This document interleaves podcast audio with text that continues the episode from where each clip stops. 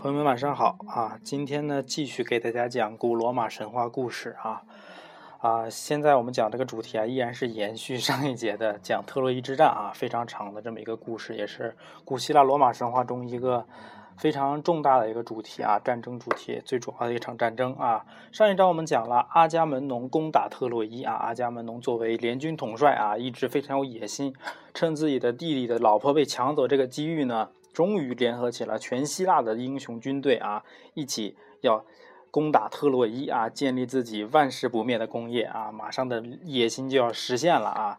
那大战开始之后呢，双方也是杀的难解难分啊，血流成河啊！我们前两天也讲了战争的场面啊，很多死伤啊，你打过来我打过去，打过来打过去，一会儿你占上风，一会儿你占上风啊！那决定这个战争的走向的最核心的人物是谁呢？决定这场战役成败的人到底是谁？那就是我们今天讲的主人公英雄阿卡琉斯啊。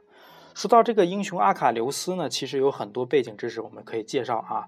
阿卡琉斯呢，其实我相信很多人都听过他的名字啊，比如说那阿卡琉斯之种是吧？这是应该是家喻户晓的一个故事啊。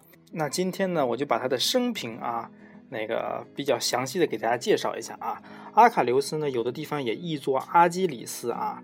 想到这个阿基里斯，大家通常就会想到另外一个人叫阿基米德啊，著名的阿基米德原理啊，这个有的时候也翻译成阿基里斯啊，阿基里斯也是他的另外一个名字。因为我们这音译啊，经常不统一啊。民国时候有一个译法，台湾一个译法，然后香港一个译法，东南亚又有一个译法，然后大陆又有个译法。大陆这个人翻译的和那个人翻译又不统一，所以他的译名就非常多啊。反而我觉得这个阿基里斯这个名字，其实很多时候比这个阿卡琉斯听到的更多啊。比如说，不知道大家有没有玩过那个《魔兽世界》啊？那暴雪的公司的拳头产品，应该很多人都玩过啊。里面就有阿基里斯这个人物角色啊，包括有个著名的游戏叫《幻想神域》，里面的几大元神之一就是这个阿基里斯有这个人物啊。还有《超神英雄》里面的英雄之一也是阿基里斯啊。所以你学了这些神话之后，你。看很多就是出现这种有运用到希腊罗马神话体系的英雄人物，你大概他的技能啊、生平啊，应该都有所了解啊。那阿基里斯呢，其实是啊，还是说阿卡琉斯吧，顺口一点啊。阿卡琉斯呢，其实是一个半神英雄啊。他的妈妈呢是海洋女神忒提斯啊，他的父亲呢是那个人间的英雄啊，凡人英雄珀留斯啊，不是泼硫酸啊，珀留斯啊。那阿基里阿卡琉斯呢？作为这场战争的这么一个参与者啊，重要参与者，他是希腊联军的第一勇士啊，就好比是我们那个满洲第一勇士鳌拜啊，这个地位非常高，武力特别强大，是吧？然后那个也是整个特洛伊战中战力最强的最强英雄啊啊，好比就就好比是天上的战神一样了。那你这场战争中的最牛逼、战力最强的就是。这个阿卡琉斯啊，其他人在他面前全都是战五渣啊，就是随随便便就把你碾死了啊。我们知道这个联军统帅是那个阿伽门农嘛，是吧？但是阿伽门农呢武力一般啊，要说这个武力第一还是看阿卡琉斯啊。就好比说那个梁山好汉里面排名第一的是宋江，是吧？但是功夫最好的还是说人家卢卢俊义啊，一个回合就把史文恭给干趴了，是吧？虽然不显山不漏水的，但。战力纯纯战力是最强的啊，好比那个《西游记》里面取经小分队啊，唐僧肯定是领袖对吧？队长，但是武力最强是孙悟空嘛啊，这阿阿卡琉斯呢就相当于是那个希腊联军里的孙悟空，所以非常厉害啊。阿卡琉斯呢在这场特洛伊之战中起着扭转战局的这么一个特别重大的作用啊，但其实他最开始参加这个战争，包括那个。后来的冲冠一怒，把对方的主帅赫克托尔斩于马下啊，都是有点意气用事，而且算是替别人出头吧啊。最早是参加这个战争是为了替宫里的宫女出头啊，然后最后 冲冠一怒啊，是为红为蓝颜啊，冲冠一怒为蓝颜，为了他的好基友啊，所以才发怒，把对方的干得稀里哗啦的，扭转了战局啊。所以这个人非常勇敢，而且非常讲义气啊。虽然你参加这个特洛伊之战，就是感觉有点还挺不情愿的意思啊，但其实他很早很早之前就跟特洛伊整个战争就发生了非常非常紧密的联系，所以他必将是被上天选中，在这个这场战役中的灵魂人物啊。你知道他的，我们前面讲了他爹他娘啊，他妈妈是海洋女神忒提斯，他的父亲是英雄柏琉斯啊。这两人可是跟这个特洛伊之战太有渊源了。我们前面讲过，特洛伊之战的起因就是因为争抢一个金苹果嘛，然后爱神维纳斯为了得到这个金苹果，许诺把海伦给帕里斯，是吧？那这个金苹果这件事发生，就是在忒提斯和柏琉斯的婚礼之上啊。他们的婚礼呢，忘了邀请这个不和女神厄里斯，然后厄里斯为了报复他们，所以才使出了金苹果这一招，引起三位女神的内讧啊，然后才有了这个帕里斯去把海伦拐走，然后阿伽门农带着自己的表弟要来抢女人啊，攻打特洛伊，特洛伊之战这才产生，所以他他妈出生之前他家。其实就是这个特洛伊之战的导火索之一啊！你不办这个婚礼也没这么多事儿，是吧？你办婚礼，你把厄里斯邀请来啊，倒是你看你忘了邀请厄里斯，是吧？这家伙惹出这么大麻烦，是吧？那讲到这儿，又有朋友问了，是吧？那他妈妈只是一个海洋女神，他爹还是个凡人，为什么天神给他们做婚礼，把搞那么大排场啊？所有天神都来了，这怎么回事呢？其实这里面还有个故事，知道吧？那个原来的忒提斯的长相特别好看，而且也特别聪明，简直就是，啊，谁见了都感觉就马上要爱上他那种感觉啊！当然，我们这个老淫棍啊，知道吧？天宫朱庇特肯定不会放过啊，是吧？那后来怎么会允许他跟一个凡人结婚呢？啊，这里面又扯远了啊！我们知道有一个被缚的普罗米修斯啊，普罗米修斯被宙斯啊，被朱庇特绑在高加索高加索岩壁上的原因之一呢？就是因为普罗米修斯掌握了一个足以危及朱庇特统治的秘密，这个秘密叫什么呢？这个秘密直到普罗米修斯被这个那个我们的大力神赫丘利去拯救之后呢，啊，然后与这个朱庇特达成和解啊，这个秘密才大白于天下啊。海洋女神忒提斯的儿子必将远远超过其父啊，这是什么意思呢？当时呢，朱庇特正在追求忒提斯啊啊，这是我的梦中情人啊。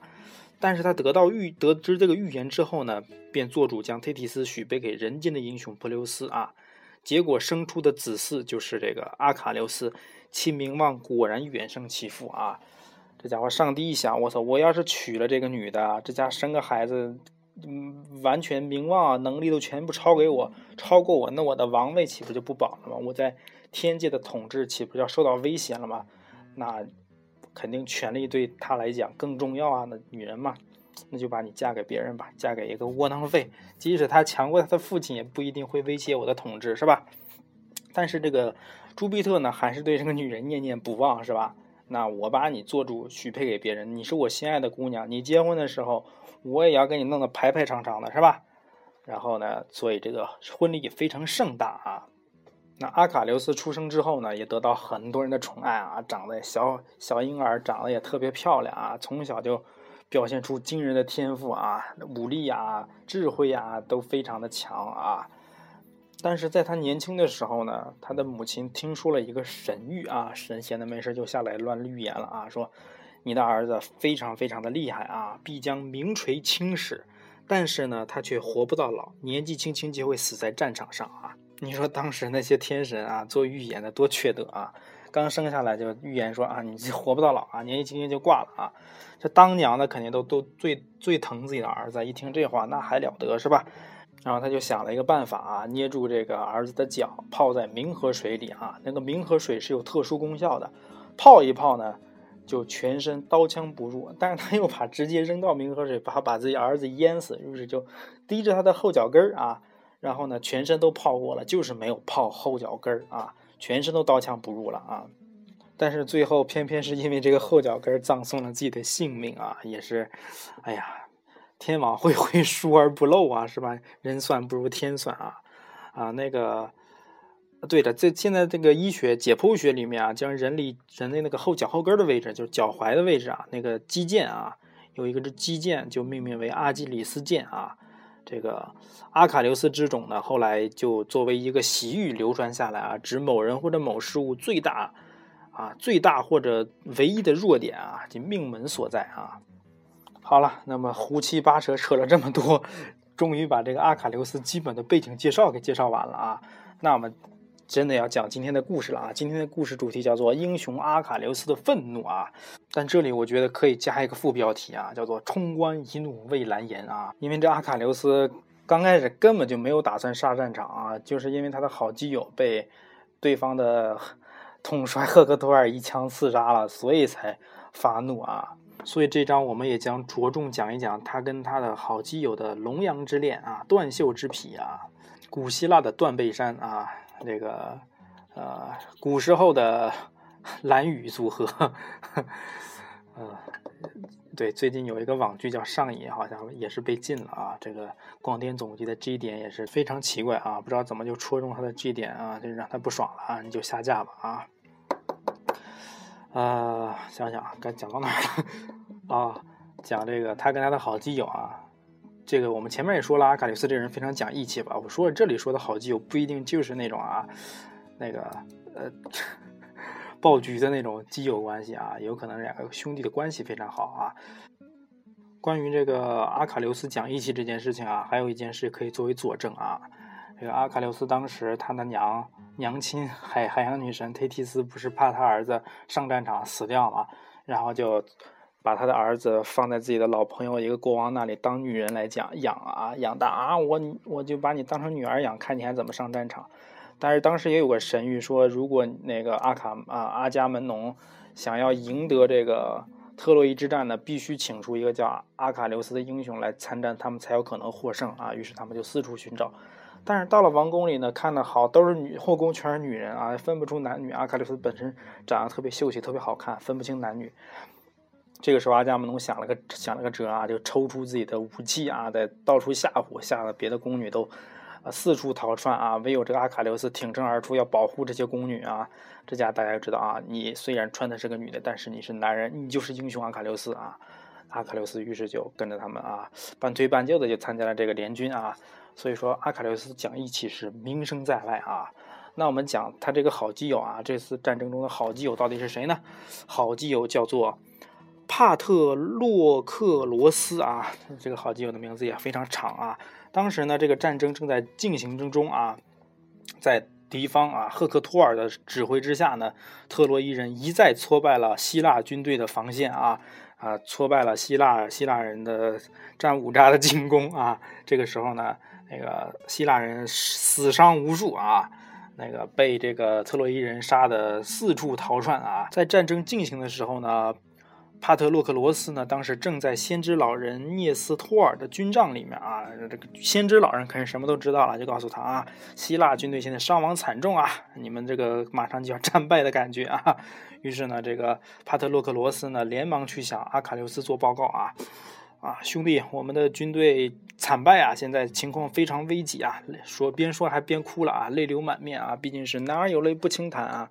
但是看到自己一起出发的这些将士们死伤，死的死，伤的伤，所以还是非常难过。阿卡琉斯呢，当时自己也带了一股军队嘛，啊，他这个军队是整个这个希腊联军里面最精锐的一支军队啊。但是呢，当时发生一些不开心的事情啊，战争刚开始就发生这些不愉快的事情啊，因为那个当时呢，阿卡琉斯作战非常勇猛，很快就克攻克了好几个山头啊。这个时候呢，去。那个夺取了一个女奴啊，长得也是非常好看，一个女奴隶啊，作为战利品啊。但是呢，阿阿伽门农我们知道这个人心眼特别多啊，小肚鸡肠。阿伽门农非要跟他抢抢这个女奴啊，本来是我这个阿卡琉斯拿着战利品，你非要给我抢走，所以阿卡琉斯一下就怒了，他妈的，老子不干了，你们自己去打吧，我不打仗了，所有的军队都跟我回去啊，我按兵不动啊，你们去打吧。结果这家伙。阿卡琉斯这第一战神、第一第一勇士都不参战了，那其他这些战五渣肯定也不太是那个特洛伊人的对手啊，于是就惨败了啊。这时候呢，那个他这个好兄弟、好基友把这个战败的消息告诉阿卡琉斯之后呢，阿卡琉斯气愤的说道：“亲爱的帕特洛克罗斯啊，不要难过，我对这件事情啊，怎么说呢？我我我，反正我我。”肯定也不希望希腊人输，但是我是不会参加这场比赛的啊，不会什么比赛，不会参加这场战争的啊，因为他们那个领袖太无耻了，阿伽门农啊，还有他的表弟啊，就是被人抢老婆的表弟，那俩人太恶心了啊！他们夺去了我应得的奖赏啊！我好不容易抢了个女奴，想要高兴高兴吧？你看这家伙给我夺走了啊！除非他亲自上门给我道歉，要不然我绝对不会参加啊！这家伙，这个阿阿卡留斯还是有点小脾气的啊，小小孩子气上来了，就谁劝也没有用啊！但这时候呢，他的好基友这个。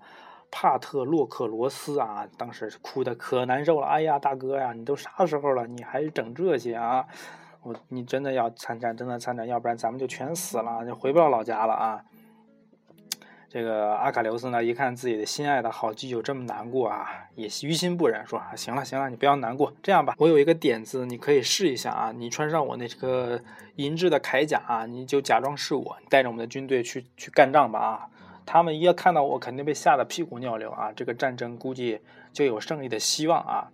除此之外呢，这个时候呢，我会把回希腊的路完全堵死啊！那样我们的军队就只有全力以赴了啊！一有我，你假装我穿着我的铠甲出现，能提振士气；二，我把他们回去的路全部堵死，他们就破釜沉舟了啊！这想的也是当年西楚霸王项楚项羽的招啊！然后。把路回路给堵死，你们就一往无前吧，是吧？行，办法我就已经给都给你们指出来了啊，你你们可以去试一试啊，是吧？但是我本人呢是绝对不会去参加这场战争的了啊，因为他们他们老大还没我道歉呢啊，我凭啥去啊，是吧？显得我多没面子啊！你们可以先试一试，实在不行了，咱们再想别的办法，是吧？啊，于是呢，这个帕特洛克罗斯呢就穿上了阿卡琉斯的铠甲啊，这铠甲也是非常牛逼啊，好像是那个。火神富尔干给打造的特别特别厉害啊，刀枪不入啊！虽然这个这个这个阿卡琉斯本身就刀枪不入啊，我们都不知道他自己都刀枪不入，还穿个铠甲有毛用啊，是吧？多此一举还挺沉的是吧？阿卡琉斯呢，则去召集他自己的军队啊，让他们听从好基友帕特洛克罗斯的指挥啊，知道吗？这是我的最好的基友啊，他的命令就是我的命令啊。呃，见到这个小帕啊，就如朕亲临啊，你们听他就行了啊。于是呢，队伍就出发了。阿卡琉斯呢，此时回到他的住处啊，端起一杯酒，高举过头啊，万能的神呐，请保佑我的好基友帕特洛克罗斯和希腊人取得胜利吧啊！这样最好了，我们就可以回家了，是吧？战场上呢，阿卡琉斯的军队像饿狼扑食一样向特洛伊人扑去啊，这毕竟是最精锐的部队啊，整编二十四师啊。当年的啊，国民党的精锐啊，反正是整个队伍里面最牛逼的一支军队啊，最精锐啊。当特洛伊人看到穿着阿卡琉斯铠甲的帕特洛克罗斯出现在战场上时呢，都以为是阿卡琉斯又回来了。我操！当时那个整个特洛伊之战的第一战神，我操，跟他们打吗？还有胜算吗？这不找死吗？顿时惊慌失措，溃不成军啊！他敌方那个特洛伊。这方的统帅呢叫赫克托尔啊，当时赫克托尔指挥着特洛伊人边打边退啊，一直退到了特洛伊城的西门边啊。这家伙真是没没招了啊！大家一看到这个阿卡琉斯就吓破了胆啊，统帅也没办法，只能撤退吧，边打边退啊。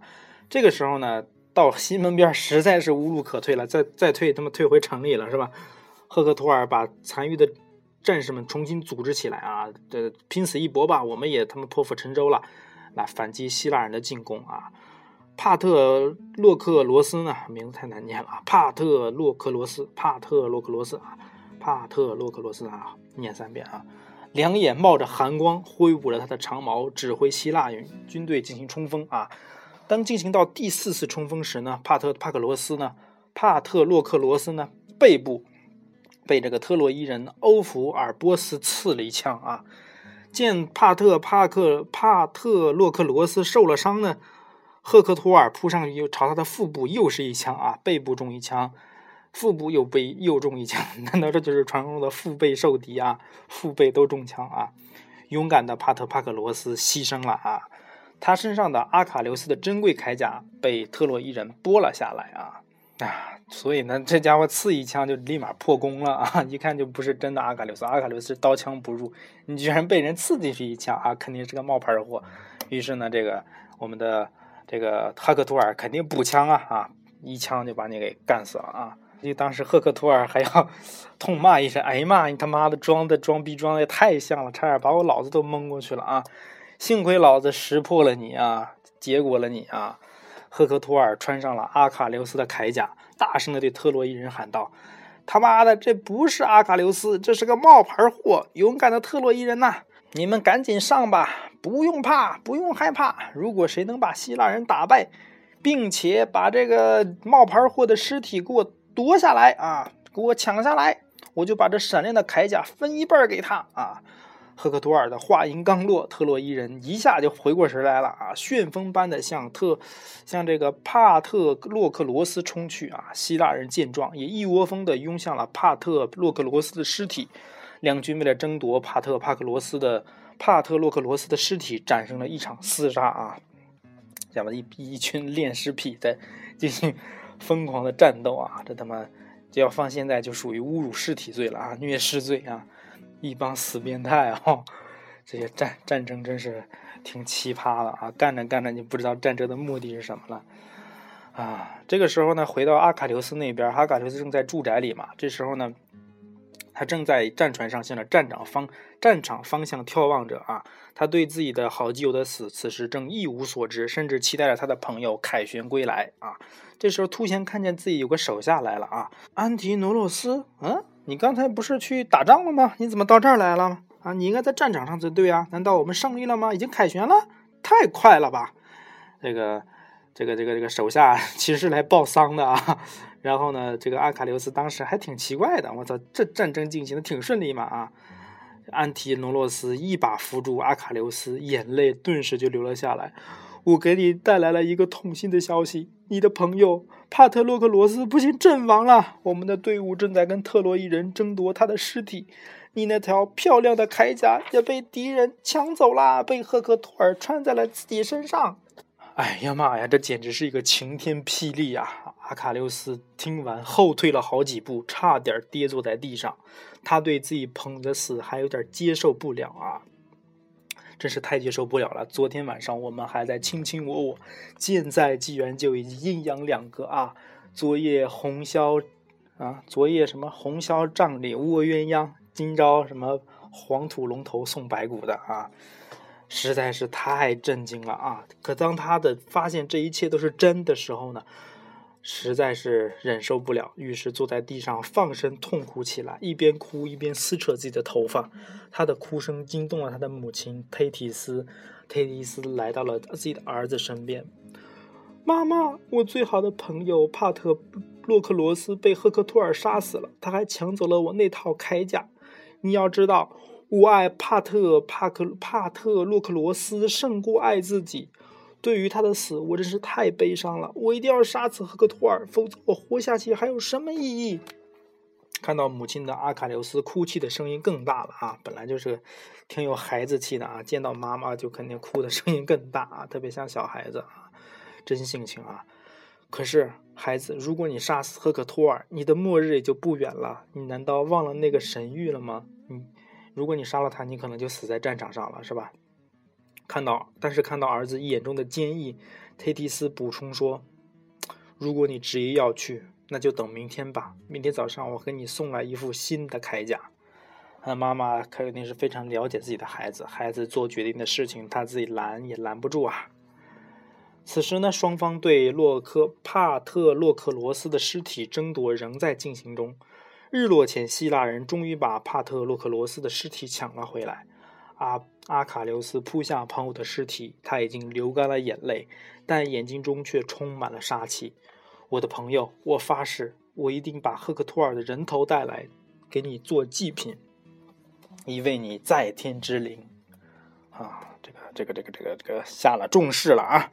我们这个阿卡琉斯大英雄终于愤怒了。第二天呢，忒提斯把一副火神富尔干亲自打造打造的铠甲交给了儿子。穿上铠甲的阿卡琉斯顿时精神倍增。于是呢，他一大早就来到了希腊联军的军帐里啊，找到了这个统帅啊，副统帅啊，阿伽门农莫涅拉俄斯。我要有点事儿跟你们说一下。正是因为我们之间的矛盾，才使得使得希腊军节节败退，也导致了我最好的朋友的牺牲。从现在起，我们要一起把特洛伊人从我们的船上赶出去，攻占特洛伊城。阿伽门农下令全体希腊将士进攻吧！这家伙，你这家伙指挥这个阿伽门农跟指挥儿子似的啊，让你下令你就下令，你是当太上皇啊啊！但是这个大英雄嘛，这个整个战争就要指望他了，阿伽门农也不得不听啊。说完呢，阿卡琉斯把他的队伍集合起来，准备自己的队伍打前锋。见威猛的阿卡琉斯参与到战斗中来，希腊将士们备受鼓舞。于是呢，阿卡琉斯催动战马，大喝一声，扑向了战场。希腊人由于阿卡琉斯在他们的行列之中呢，显得信心十足，奋勇杀敌。特洛伊人也看到英雄的阿卡琉斯真的来了，开始畏缩不前。大家都是在阿卡琉斯的军队手下吃过亏的呀，这家伙太能打了啊，谁都打不过他啊。于是战斗变得非常的激烈和残酷啊，这就是大英雄的气场啊，一出场就把你们吓个半死啊。为了给朋友报仇，阿卡琉斯一边战斗一边寻找着赫克托尔。赫克托尔在太阳神福波斯的警告之下，一直拒绝与阿卡琉斯正面交锋啊，因为啊，福波斯曾经告诉过他，你要是真跟阿卡琉斯干，你肯定会死在阿卡琉斯手下啊。所以他一直避其锋芒啊。但是当他看到自己的亲弟弟波吕多洛斯被阿卡琉斯杀死之后呢，他终于也不顾神的警告，径直朝阿卡琉斯奔去啊。你的朋友杀死了，我的弟弟也死了，我们俩现在都是自己的亲人。被杀死了，那我们来决一死战吧！啊，都是被仇恨驱动的啊，爱和仇恨是是世界上最伟大的两个力量啊！阿卡琉斯见到杀死自己朋友的真凶出现了啊，眼里冒出了火花。巴特洛克罗斯，我终于可以为你报仇了，我内心的痛苦终于可以减轻了。赫克托尔，我会拿你的脑袋去祭祀我的朋友的。说完，阿卡琉斯挥动长矛向赫克托尔刺去。在太阳神福波斯的保护之下呢，阿卡琉斯连刺三次都没有刺中赫克托尔，而赫克托尔呢也趁机居然逃脱了啊！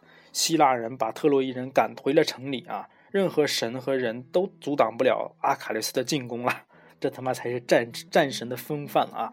一出马他妈遇神杀神，遇佛杀佛啊！真是有点像。赵日天啊，我操，fuck the sky，谁都别想拦我，为了报仇啊！一说他是赵日天，哇，真是啊，这个这个这个段子非常多啊，这家伙赵日天一出，什么叶良辰都滚边去吧啊！我们私立断罪小学的扛把子啊，四大恶人之首赵日天啊，那场面真是无人可挡啊！说到我们的战争回来啊，我们赵日天这个阿卡琉斯啊，率军来到了特洛伊城下啊。赫克托尔现在退无可退，正等在那里。虽然赫克托尔想跟阿卡琉斯决一死战，但当他看到像战神一样闪着光辉的阿卡琉斯时，心不由自主地颤抖起来啊，害怕了啊！于是呢，他开始逃跑。阿卡琉斯呢，就围着特洛伊城追逐着赫赫克托尔啊，俩人跑啊跑，你你跑我追，你追我跑是吧？来回跑了三圈啊，跟丢手绢似的，丢丢丢手绢，轻轻地放在小朋友的后面，就开始狂跑啊，那个。在跑到第四圈的时候呢，在神的安排下，赫克托尔终于停了下来，毫无惧色的同阿卡琉斯进行决斗啊！这家伙神不知道怎么怎么安排了一下，这家突然又不怕死了是吗？一想到帕特洛克罗斯的死，阿卡琉斯就把对朋友的悲痛化成了复仇的力量，他挥舞着长矛与赫克托尔拼杀到一起。最后呢，赫克托尔终于败在了这个神的儿子的长矛之下啊！那必须啊，你的战力根本不成不不成对等啊！这个赫克托尔的战斗力呢，可能是一千啊，这个这家伙这阿卡琉斯战战力估计就一亿了哈，完全不是一个数量级的，是吧？阿卡琉斯，你胜利了，但我请求你把我的尸体运到特洛伊城吧，不要让恶狗撕扯我。我的父亲会给你无数的黄金和青铜的。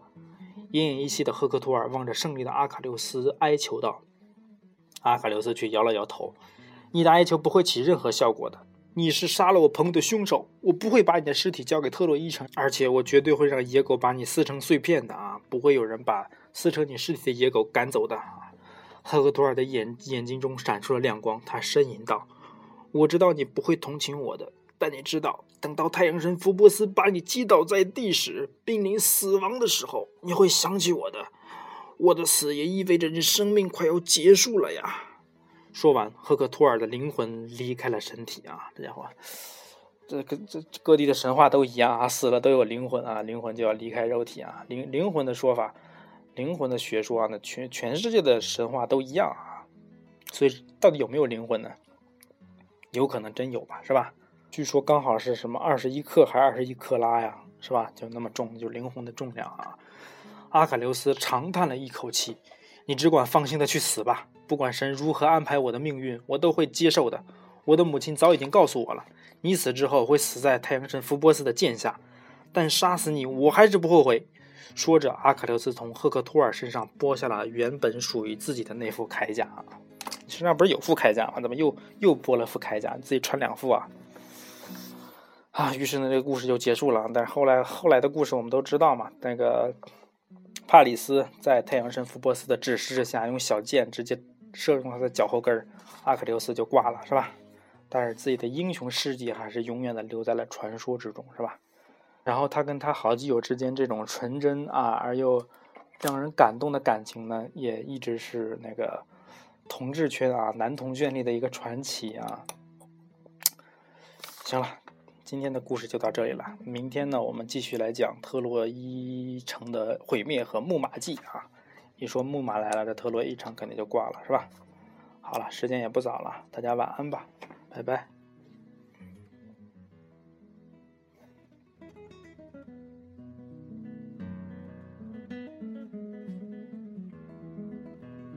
音乐组还不停，嗯。